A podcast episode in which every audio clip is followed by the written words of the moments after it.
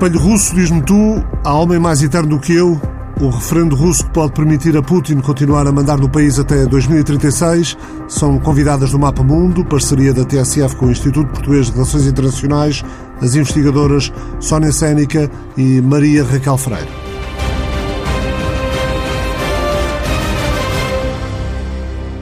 As sondagens dão como certa a aprovação de emendas constitucionais no referendo que amanhã termina na Rússia. A consulta popular começou na passada quinta-feira. A maioria dos russos, 76%, aprovam o pacote de emendas constitucionais que, entre outras questões, permitiriam ao presidente Vladimir Putin permanecer no poder até 2036. Aliás, Putin admite concorrer a novo mandato presidencial se a Constituição for alterada. A sondagem refere-se aos quatro primeiros dias de votação. O Centro de Estudos de Opinião Pública que realizou a sondagem está ligado ao governo governo indicou que apenas 23,6% dos participantes no estudo de opinião se manifestaram contrários às emendas constitucionais. A data formal da consulta popular seria o dia 1 de julho, mas as autoridades abriram as assembleias de voto na quinta-feira passada para evitar ajuntamentos que podem provocar a propagação da pandemia de Covid-19. Máscaras e gel desinfetantes estão à disposição dos 110 milhões de eleitores em 11 fusos horários, de Moscou a Vladivostok, extremo oriente do país.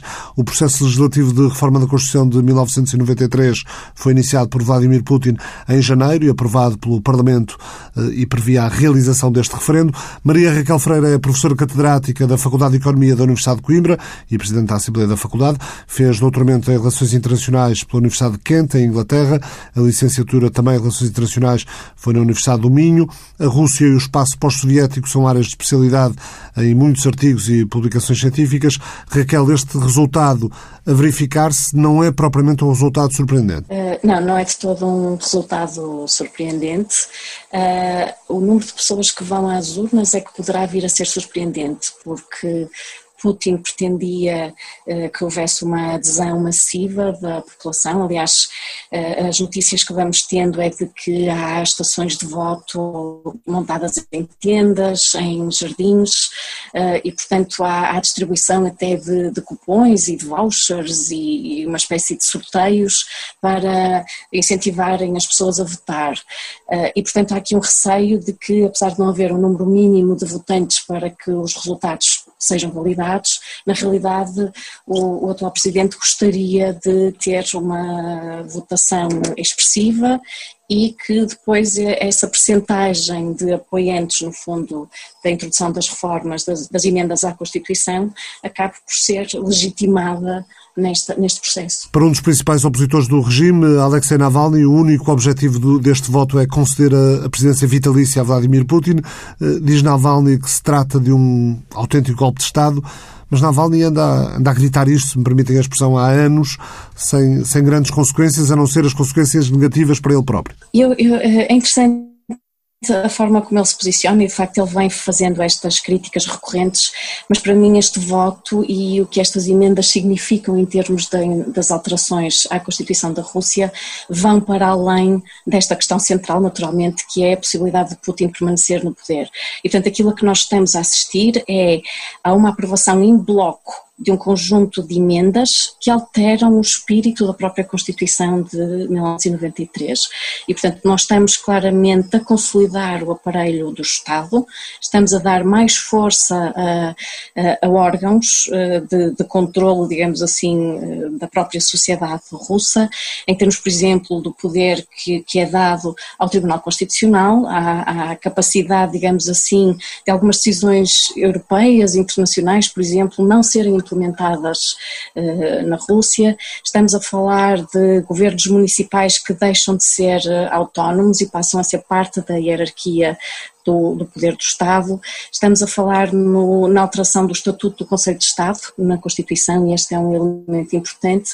e, e, que tem a ver com esta questão de Putin pretender deixar todas as opções em aberto para 2024. E, portanto, a ideia que circulava era de que, ao alterar este Estatuto, Putin assumiria a presidência do Conselho de Estado nas suas novas competências e as competências serão muito amplas, portanto será o órgão que terá responsabilidade para determinar as diretrizes principais da política interna, da política externa, das políticas socioeconómicas e portanto estamos a falar aqui obviamente de um órgão com um peso muito grande e falava-se na possibilidade de Putin tirar, ser assumido como líder carismático liderou os destinos da Rússia nos últimos 20 anos, que reposicionou a Rússia no sistema interview eh, e, portanto, que se retiraria neste sentido, portanto, estando ainda muito presente naquilo que seriam as definições da própria Uh, do próprio espaço político e do próprio, do próprio regime. Uh, agora, ao introduzir esta possibilidade de zerar e ao permitir a Vladimir Putin que, que de alguma forma possa de facto uh, cumprir mais dois mandatos, mais um ou mais dois mandatos na, na presidência da Rússia, aquilo que me parece é que temos aqui um sinal de alguma fragilidade. E, portanto, a minha leitura uh, desta emenda é de alguma fragilidade, porque uh, ficou claro desde logo que Putin pretendia deixar todas as opções em aberto Falaram-se de vários nomes como possíveis sucessores de Vladimir Putin na, na presidência, mas na realidade o tempo tem vindo a, a, a, passar e não temos claramente a identificação de um potencial sucessor. E, portanto, se isto significa que o, o, sistema que foi desenvolvido pelo próprio Putin e, e posto em marcha na Rússia não é capaz de viver sem ele, e, portanto, precisamos de Putin continuamente no poder, isto representa uma fragilidade para o próprio sistema. E, portanto, é neste sentido que eu entendo que esta incapacidade que estamos a ver de encontrar um sucessor que seja capaz de manter alguma ordem, eh, entre aspas, naturalmente, dentro do Kremlin e gerir todos os diferenciais que encontramos, acaba por se tornar uh, problemático e pode indiciar uh, problemas, naturalmente, em termos futuros, uh, na estabilidade das políticas russas. Sónia Sénica, investigador do Instituto de Poderes e Relações Internacionais. Sónia, a reforma constitucional autoriza o Presidente a manter-se no Kremlin durante mais dois mandatos, até 2036, ano em que, se lá chegar, cumpre 84 anos de idade. A página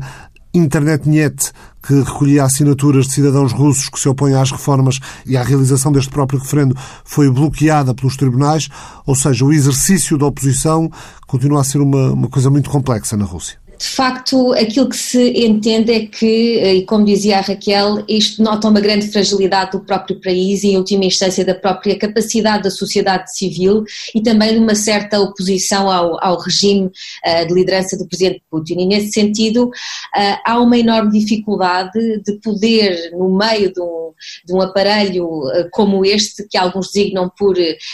democracia híbrida, outros autocracia, outros até cleptocracia, perceber de que forma é que pode haver aqui espaço para uma eventual uh, oposição política. Ela existe, é um facto. Alguns são mais mediáticos que outros, nomeadamente a questão de Alexei Navalny, que tem tentado sempre romper uh, as, uh, os obstáculos que lhe são impostos desde há muitos anos, no sentido de conseguir de alguma forma avançar com o seu intuito de se candidatar. No entanto, até em termos internos existe de facto uma oposição que, que se melindra perante perante estes, uh, estes intuitos não é, do, do, do, sistema político atual. Eu gostaria apenas de, de aproveitar para também dizer que a, a fragilidade que a, que a, Raquel referiu muito bem, com a qual eu concordo, redunda exatamente naquilo que me parece ser a, a leitura óbvia a retirar, que é a, necessidade de haver uma permanência no poder do, do presidente Vladimir Putin, de trazer aqui a tal narrativa política da estabilidade necessária para uma Rússia una internamente e obviamente no plano externo também com bastante força. No entanto, para mim, aquele maior, a maior leitura que se pode retirar deste, deste pacote de emendas ah, constitucional é de facto de ah, manter uma, uma liderança forte, centralizada, com uma apatia social, não é? Com uma sociedade civil necessariamente ah, mais fragilizada, e aí redunda também a questão de uma, uma, uma oposição política cada vez mais frágil, lá está, mas por outro lado mostra-nos aqui uma preservação no poder, eventualmente até 2036, com um país cada vez mais conservador. E as mais de 200 alterações aqui propostas neste pacote iniciam exatamente isso. Uma maior, uma sociedade mais conservadora internamente, com um cunho cada vez mais ideológico e também, de certa medida, antissocial. Isto redunda, obviamente, numa dimensão doméstica, mas depois tem a sua tradução uh, até em termos internacionais, claro está. A Constituição pode vir a incluir a inscrição fé em Deus e a consagrar o casamento como uma instituição heterossexual. Eh, no sentido conservador de que a Sónia falava, eh, Putin quer também mexer nos costumes. Há, há aqui, Maria Raquel Freire, uma espécie de tentativa de desocidentalização da sociedade russa? Eh, sim, e não é uma tendência nova ideia uh, da, da, civilização russa assenta em valores tradicionais conservadores da família tem estado muito presente no discurso russo, uh, é cunhada por muitos como o discurso civilizacional russo e que pretende trazer alguma união e alguma coesão.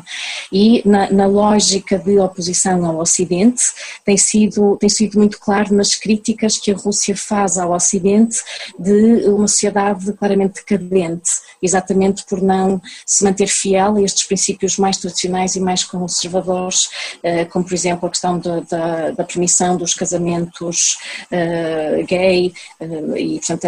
nesta, nesta linha de medidas. E portanto a Rússia tentar afirmar-se através do discurso civilizacional como diferenciada de um ocidente decadente. E a tentar aqui encontrar apoios junto da sociedade civil, não é, junto da população para esta leitura muito, muito conservadora e muito tradicional que, que, que vai agora ficar firmada também no novo texto uh, constitucional. Sónia, outra alteração prevista para a Constituição é a possibilidade de o Poder Executivo uh, nomear ou afastar juízes com mais facilidade. A Raquel já falou em mudanças como a perda de poderes por parte de governos autónomos, uh, mas com isto dos juízes pode estar a ser criado um quadro constitucional em que a separação de poderes, desejável em qualquer democracia, fica ainda mais em causa na Rússia? Na verdade, a primeira ilação a ser retirada é precisamente essa, é um controle cada vez maior por parte da liderança política existente daquilo que é o aparato burocrático disponível na sociedade, não é? Em termos, eh, eh, obviamente, eh, judiciários, económicos e do próprio governo, aqui um controle cada vez maior do próprio Parlamento. Portanto, não nos podemos esquecer que este, que este pacote de medidas de alteração legislativa foi, ou constitucional, aliás, foi desde logo The. Pela, com o apoio uh, bastante flagrante da própria Duma. E, portanto, uh,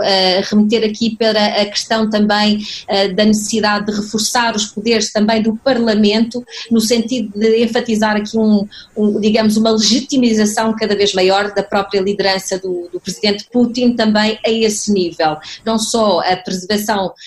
da sua manutenção à, frente dos destinos do país, mas também haver sempre aqui um apoio do Parlamento com o reforço do seu próprio poder, que influi e obviamente nessa questão a nível dos, eh, dos juízes, que é bastante, bastante flagrante. Agora, eu gostaria apenas de aproveitar para tomar a liberdade também de eh, reforçar aqui a parte da questão, indo um pouco ao encontro daquilo que já foi falado da Raquel, que é, além de tudo aquilo que nós falamos, mas em termos ideológicos, a questão dos valores é muito importante. E, portanto, esta proximidade cada vez mais notada do próprio presidente e da própria Rússia, não é? No sentido de não haver aqui uma laicidade do Estado, mas cada cada vez mais um fator identitário imbricar também na parte da religiosidade cada vez mais acentuada do seu papel de liderança, com a proximidade grande à Igreja Ortodoxa, é também aqui flagrante com novamente essa designação ou referência, se quiser, à questão de, de Deus, não é? Que é bastante flagrante e depois acaba por justificar tudo o resto do conservadorismo inerente a este pacote de alterações constitucionais. Para muitos analistas, esta,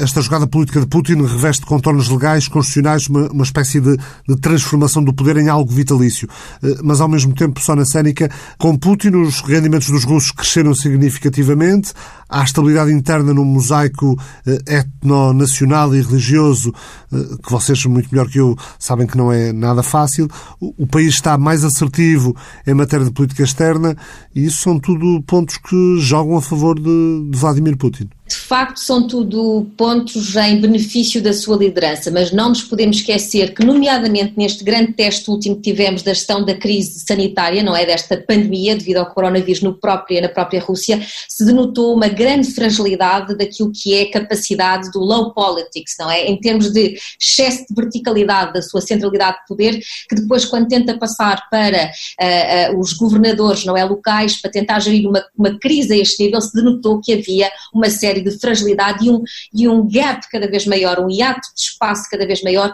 entre o que é a liderança e depois, em última instância, a própria sociedade civil. E também aqui, aproveitando a questão, relembrar que há questões que são muito flagrantes para a Rússia, ou para a própria sociedade civil russa, nomeadamente uma melhoria em termos económicos, uma melhoria de condições de vida, a questão flagrante das pensões,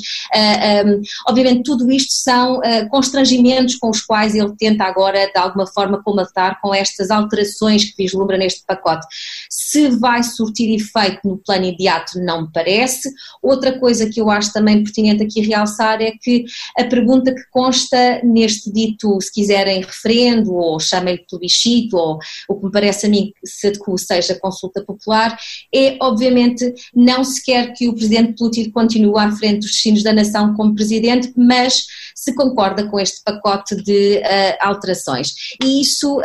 em si mesmo também encerra uma série de conclusões possíveis a retirar, nomeadamente é ter cada vez mais uma legitimidade de top-down, não é? Daquilo que são as suas pretensões políticas para poder justificar, obviamente, uma série de ações a nível interno e também, como disseste bem, a nível internacional. Na crise sanitária, a Rússia alega fazer mais testes do que a maioria dos países. Pelos dados disponibilizados pela Organização Mundial de Saúde, é verdade, é o terceiro país que mais testes faz, a seguir à China, a longa distância da China, e aos Estados Unidos. É o 12 país com mais mortes. Não parece mal no número de mortes por milhão de habitantes, não parece sequer nos, nos 25 eh, em, em pior situação.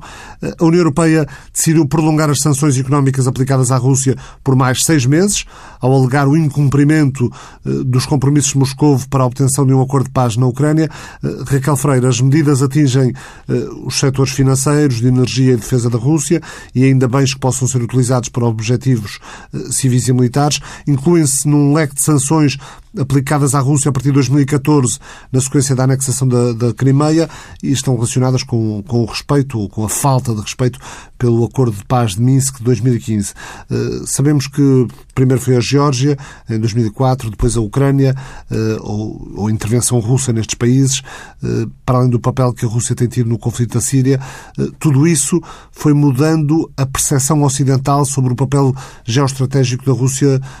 nos últimos anos. Sim, sim, claramente. Uh, aquilo a que temos vindo a assistir é uh, uma reafirmação da Rússia e de uma procura de reconhecimento do seu estatuto enquanto grande potência. A Geórgia foi um primeiro ensaio. Uh, claramente, a questão da Ucrânia a questão da Síria, na vizinhança da UE, tornaram-se aqui os epicentros, digamos assim, da, da, ação russa em termos desta sua afirmação.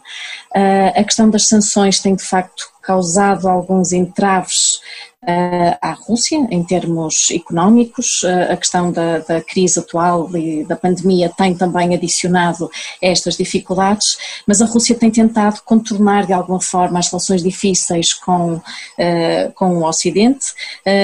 em, em, duas linhas, se calhar, e se, se, a questão da Síria é claramente um exemplo muito interessante porque a Rússia tem procurado um papel de liderança de alguma forma, incluindo ao nível do processo negocial, e portanto temos dois processos negociais uh, em simultâneo e a Rússia a liderar uh, o, o, grupo de Astana, uh, no fundo envolvendo a Turquia, o Irão e a Rússia, e tem conseguido alguns desenvolvimentos que eu diria que são interessantes neste, neste ano do Comitê Constitucional Sírio para se discutir uma possível Constituição síria. Tem sido um processo uh, liderado com, com clareza pela, pela Rússia e que tem encontrado o apoio de, das outras partes, digamos assim, uh, nesta questão. E, portanto, a Rússia procura, através de alguns desenvolvimentos como este e como uh, introduzir uma dimensão regional, se quisermos, no próprio processo negocial, no contexto da Síria, ao envolver Estados vizinhos nas, nas negociações e, portanto, Aqui podemos falar do Líbano, podemos falar do Iraque, que têm participado destas, destas conversações, procurar assim angariar maiores apoios e maior legitimidade em todo, em todo este processo. Uh, e, portanto, a Síria assume-se aqui como um foco onde a Rússia claramente está a reposicionar como um ator que, que, pretende ter alguma liderança, que pretende de alguma forma ofuscar um pouco o papel dos Estados Unidos, que aliás retiraram parte das suas forças uh, do território e, portanto, assumir-se aqui uh, neste, neste seu estatuto, digamos assim, de, de, de grande potência. Outra linha, uh, talvez que se tem tornado também clara nestes, nestes últimos anos e, e claramente após 2014, a anexação da Crimeia, tem a ver com a, a, a, política do pivô para a Ásia. E, portanto, no fundo, aqui o esforço da Rússia de, uh, numa aproximação à China, não, não lhe chamaria aliança, como alguns chamam, uh, mas tentar, de alguma forma, encontrar novos equilíbrios na gestão das suas relações internacionais. E, portanto, ao criar aqui novas pontes e assinar novos contratos, desenvolver novos projetos, eh, não só com a China, mas com países como a Índia, manter as suas relações de proximidade com o Vietnã, eh, até algumas consultas eh, com o Japão, no fundo a Rússia está a encontrar aí um, um, um polo adicional que lhe permite alguns reequilíbrios em termos daquilo que é uh, o seu posicionamento mais fragilizado em relação uh, à União Europeia, em particular aos Estados Unidos. Até porque nessa aproximação à China, se a aliança fosse, a Rússia seria, nesta altura, o elo mais fraco. Claramente. Quanto a isso, não tenho qualquer dúvida uh, e, portanto, por isso mesmo e por todas as fragilidades e assimetrias uh, que cabem nesta relação Rússia-China, uh, alguns chamam-lhe de quase aliança, mas até isso me parece um pouquinho demasiado e, portanto, há aqui claramente uma parceria estratégica assumida por ambos os lados. Há interesses com conjuntos que são evidentes, mas daí até falarmos em aliança face ao contexto de assimetria, eh, de facto eu também tenho muitas reticências. Sónia, começa amanhã a presidência alemã da União Europeia. Eh, Berlim tem sido, entre as principais capitais europeias, aquela que tem defendido com mais frequência a manutenção de canais de diálogo político e de relações comerciais com a Rússia. Isto desemboca ainda numa, numa importante dependência energética europeia em relação à Rússia. Exatamente. Esse talvez seja uh, o primeiro o ponto de partida partida, não é, para este, para este enfoque todo dado a este reatar de diálogo com a Rússia, que estamos uh, de facto numa altura de maior tensão desde sempre uh, entre a Rússia e a União Europeia e portanto há aqui uh, pontos de encontro que terão de ser obviamente encontrados, não só a nível energético, mas também de conversações necessariamente de estabilização do próprio continente europeu, imbricando também obviamente da questão da gestão da crise ucraniana, mas a questão aqui da, da, da, presidência alemã passará, obviamente, por uma necessidade de uh, ir, ir corresponder a um interesse particular, que é, de facto, essa, e bem referida por ti, dependência energética e necessidade aqui de, de manter uma, uma posição e uma abertura de canal de conversação político-diplomática, nomeadamente também uh, a esse nível em que as duas partes poderão, obviamente, capitalizar positivamente. Agora, eu acho que, uh, em termos de, e se me permites, em termos de relacionamento institucional, não me parece que poderá ser ultrapassado este clima atual de quase estagnação de relacionamento entre a União Europeia e a Rússia, se não se passar, obviamente, por, uma, por um empenho maior e um reatar do diálogo, nomeadamente a nível da questão, obviamente, da crise ucraniana, que eu creio que seja o ponto, o ponto principal para começar, para depois então se poder reatar a outro nível a, a, a conversação político-diplomática. Ricardo, se me permite, só queria fazer aqui uma pequena adenda em relação à, à presidência alemã e claramente relativamente à questão da Rússia, da, da Ucrânia, como, como a, a Sónia estava a sublinhar, estar, estar na agenda, que é evidente, mas adicionar aqui a questão do presidente Macron, que tem sido de facto o líder eh, europeu talvez mais entusiasta uh, ou mais que tem de alguma forma mais pressionado no sentido de que haja uma tentativa de normalização das relações com, com a Rússia. Isso ficou muito evidente no verão passado, numa conferência que ele fez com os seus embaixadores em Paris e onde basicamente o argumento que Macron colocava em cima da mesa é nós aumentar, ao mantermos esta atitude de maior afastamento e ao continuarmos a aprovar uh, as sanções, portanto, a manutenção das sanções, no fundo estamos a empurrar a Rússia para a China. E, portanto, no fundo, Macron,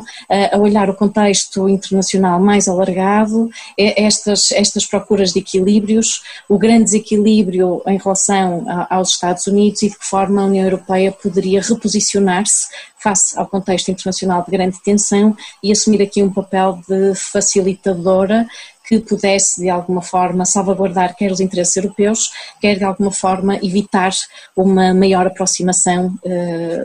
sino-russa. A Rússia negou esta segunda-feira a existência de derramamentos em duas das suas eh, fábricas nucleares, após a detecção de níveis de radiação mais elevados do que o normal em países como a Noruega, a Suécia e a Finlândia durante a primeira quinzena de junho. Eh, não se verificou nenhum incidente na fábrica nuclear de Leningrado, nem na fábrica nuclear de Kola. Ambas ambas as estações, eh, diz um comunicado da empresa de energia nuclear russa, ambas as estações operam normalmente, não houve reclamações sobre a funcionalidade do equipamento, diz Moscovo. Eh, os mecanismos de supervisão já serão naturalmente diferentes do que, do que eram há, há, há quase três décadas, mas eh, até que ponto é diferente a disponibilidade do país em comunicar acidentes que lá possam ocorrer? Isto é, uma ocultação do tipo da que aconteceu em Chernobyl ainda poderia acontecer hoje em dia, Raquel? Uh, eu diria que, que, tudo está em aberto e, portanto, essa possibilidade é, é, é, evidente, até para perceberem eventualmente qual é a extensão uh, do, do, problema e, portanto, quer a capacidade de monitorização e de manutenção destas infraestruturas enfrenta dificuldades na Rússia, bem como em vários outros países, já agora, e de facto o que eu diria é eh, não está fora de cenário haver um desastre nuclear, eh, um novo, uma nova Chernobyl, em termos da capacidade de comunicação e face aos vários desastres a que temos assistido, e a questão da própria pandemia gerou muita, muita discussão em torno da forma como nós comunicamos este tipo de, de questões, poderá trazer algumas lições aprendidas. Mas estamos a falar claramente de um regime uh, autoritário, de um regime que se fecha e que se resguarda, e para quem uma questão desta dimensão, obviamente, seria uma questão bastante,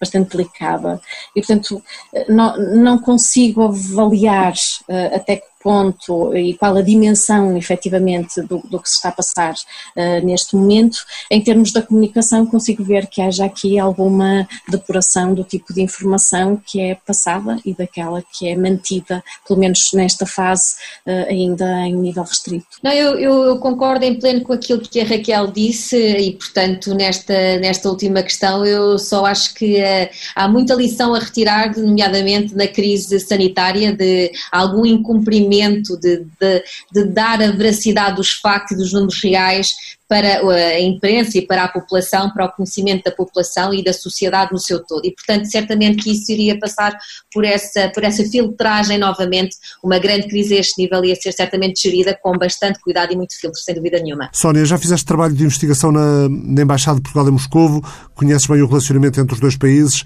Que tipo de preocupações deve ter um país como Portugal no relacionamento com a Rússia? Bom, de, de um modo geral, as relações existentes são, obviamente, bilateralmente, claro está, são sempre relações muito no plano político-diplomático muito cordiais e sempre para manter a muitos níveis. No entanto, nós temos que pensar sempre aqui numa dinâmica multilateral e, portanto, Portugal vai sempre adotar a postura dos seus parceiros, nomeadamente no primeiro ponto europeu, não é? No caso concreto que esteja a ser gerido e depois eh, também a outro nível com outras, outros parceiros, nomeadamente estou lembrando da, da NATO, não é? Da aliança da NATO. E, portanto, eh, obviamente que o cuidado é sempre um, ehm, é delicado no, no, no plano político-diplomático conseguir consertar aqui este tipo de, de gestão, todas estas sensibilidades, mas aquilo que me parece é que da última vez que nós tivemos aqui uma concertação a nível internacional de uma questão melindrosa, nomeadamente na questão da saída dos diplomatas de algumas embaixadas expulsos, não é? De algumas embaixadas, nomeadamente europeias, isso foi tudo gerido pelo nosso o Ministério dos Negócios Estrangeiros com o maior dos cuidados possível e também um bocadinho na linha daquilo que eram as indicações uh, por parte dos seus parceiros, nomeadamente europeus. E eu acho que vai se manter, certamente é uma tendência a manter-se, porque nós somos, nós somos obviamente aquilo também uh, um pouco a linha daquilo que o grupo a que pertencemos, não é? Portanto, a leitura passará sempre uma concertação uh, político-diplomática com os parceiros que temos. Na entrevista que me deu na semana passada, o Ministro dos Estrangeiros, Augusto Santos Silva, seguia precisamente essa, essa linha, a defesa da, da manutenção de canais de diálogo político, mas ao mesmo tempo o posicionamento que, que Portugal deve ter no quadro da relação multilateral com a Rússia, pela pertença à União Europeia, pela, pela posição que a União Europeia tem assumido perante Moscou, mas também a manutenção do apoio à sociedade civil russa. Sabendo-se que que a, que a, chamada sociedade civil uh, sofre grandes restrições na Rússia, este, este tipo de apoio assumido por parte da União Europeia uh, não é um assunto bastante sensível, uh, Maria Raquel Freire? Eh, sim, naturalmente que é uma questão muito delicada. É muito interessante porque no quadro da União Europeia e das relações União Europeia-Rússia, os princípios que neste momento estão definidos para a relação bilateral uh, passam exatamente pelo princípio de fortalecimento das relações com a sociedade civil, que naturalmente é uma questão uh, uh, complexa e que traz, como nós sabemos, portanto a Rússia tem em alguns momentos cunhado algumas organizações da sociedade civil e aquelas que vão beneficiando de apoios estrangeiros eh, de serem instrumentos eh, de ação estrangeira no seu território e, portanto, não serem bem-vindas e, portanto, este tipo de, de ações poderá vir a ter até algumas consequências menos positivas para algumas destas organizações. No entanto, o que é muito interessante uh, e, e que eu gostava de sublinhar, porque por exemplo, ao nível académico, eh, esta questão da, da participação em projetos conjuntos, em portanto, a, o intercâmbio eh, de professores, de estudantes, vai-se fazendo, eh, no quadro da Rússia e no quadro da União Europeia e é muito interessante em termos da troca de experiências e da, da, da, da troca de, de, conhecimentos e da forma como as sociedades vão interagindo através deste tipo de, deste tipo de mecanismos. Agora, que há ou tem havido recentemente um controle maior da parte das autoridades russas, incluindo ao nível das academias russas e das atividades dos seus uh, docentes, uh, ao nível de projetos de investigação, ao nível da interação com, com colegas uh, ocidentais, isso também é muito claro e, portanto, denota o receio de contaminação, digamos assim, em termos de, de, de formas de estar, de formas de pensar em termos de algumas ideias de oposição eh, e de crítica ao próprio regime eh, na Rússia. Concluído o referendo de amanhã e aprovadas as emendas eh, constitucionais, como, como tudo leva a crer, o que é que vai ser mais interessante acompanhar na Rússia, na vossa opinião, nos próximos tempos? A meu ver, será a dimensão doméstica. Portanto, em termos internacionais, espero continuar a ver uma Rússia com uma política externa assertiva, militarizada e, portanto, de afirmação. A nível doméstico é que os desafios poderão vir a ser maiores. E, portanto, apesar de, como a Sónia sublinhava, eh, e muito bem, ainda há pouco, a questão das, das pensões e dos salários ficar agora consagrada de forma diferente na Constituição e tentar de alguma forma colmatar eh, algumas das críticas que iam sendo feitas, na realidade a condição interna na Rússia não é das melhores, o impacto da pandemia, apesar das reservas uh, em ouro que a Rússia tem e que são, e que são uh, substantivas, uh, é enorme. E portanto há aqui uma incerteza a nível económico com um impacto muito claro a nível social, apesar de todos os constrangimentos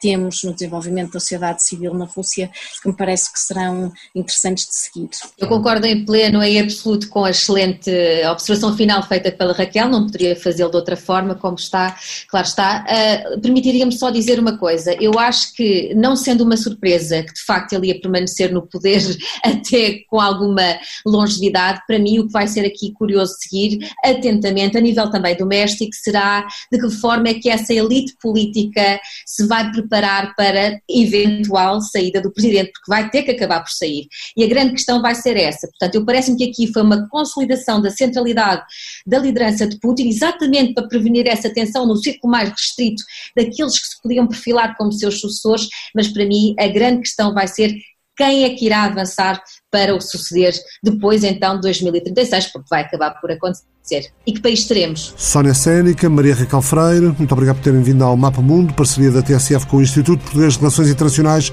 regressa na próxima semana.